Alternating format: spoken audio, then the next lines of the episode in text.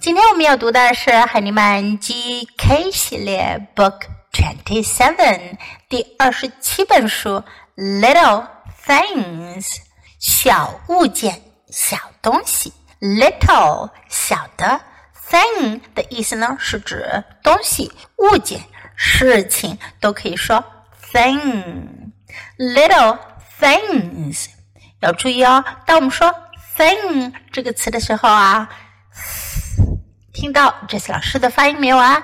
你得把舌尖轻轻的放在上下牙齿之间，说 thing thing。This is a non-fiction book. First, let's listen to the book. Little things. I have a little bed. I have a little table. I have a little chair. I have a little lamp. I have a little clock.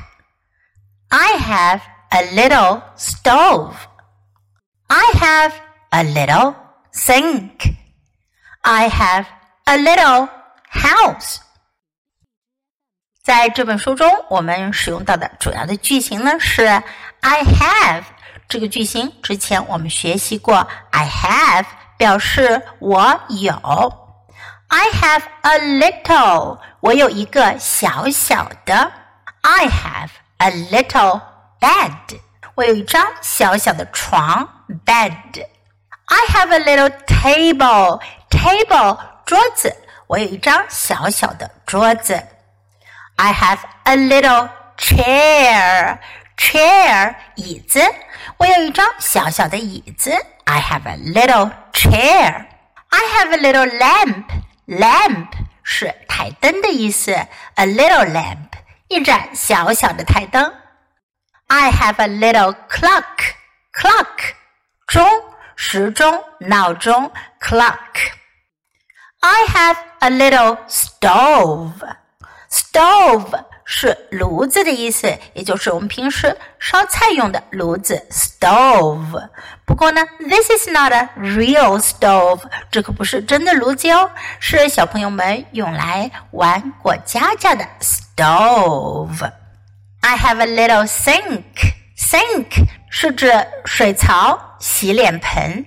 sink。This is also not a real one，这也不是真的，也是小朋友玩的玩具。 I have a little house，我有一个小小的房屋。原来这是小姑娘的一栋玩具小屋。在玩具小屋里的东西可不都是 little little little，都是小小的。那么如果你有一个大大的东西呢？你可以用 I have a big 来表示。比如你可以说 I have a big table，I have a big bed，I have a big chair. Okay, now let's read the book together sentence by sentence. Little things. I have a little bed. I have a little table. I have a little chair. I have a little lamp. I have a little clock.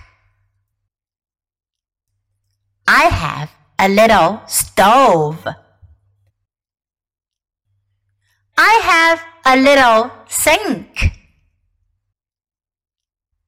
I have a little house. 这本书我们就读到这里，别忘了要继续练习反复朗读，直到你熟练掌握哦。Until next time. Goodbye.